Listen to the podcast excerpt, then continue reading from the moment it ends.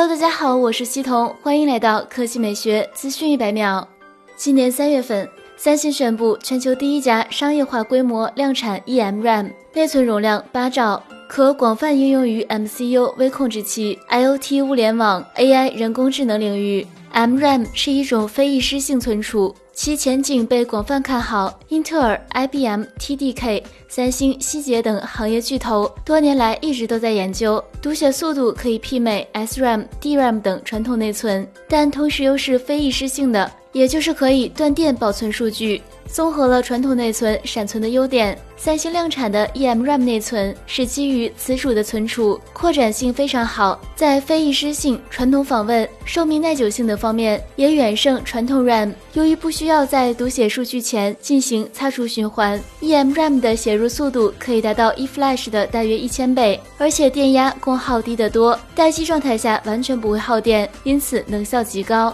在八兆 eMRAM 内存之后，三星最近已经开始生产一 G 容量的 eMRAM 内存，依然使用了二十八纳米。FD-SOI 工艺最新良率已经达到了百分之九十，使得 eMRAM 内存实用性大大提升。尽管一 G 的容量性能依然远不如现在的内存及闪存，但是 eMRAM 内存超强的寿命、可靠性是其他产品不具备的。这款 eMRAM 内存在一百零五度高温下依然能够擦写一亿次，八十五度高温下寿命高达一百亿次。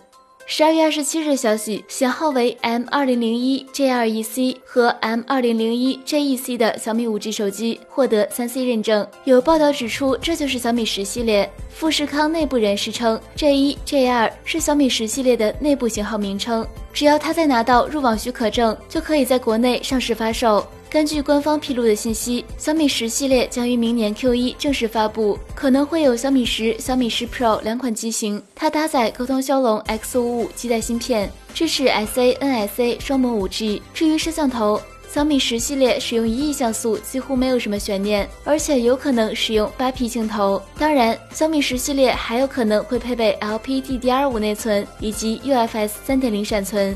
另外，小米十系列采用高刷新率显示屏，应该没有什么悬念。毕竟高刷新率是明年旗舰手机的一大特性。充电方面，小米十系列配备的充电器最高支持六十六瓦输出，由此猜测小米十系列最高可能支持六十六瓦快充，实力强悍。好了，以上就是本期科技美学资讯百秒的全部内容，我们明天再见。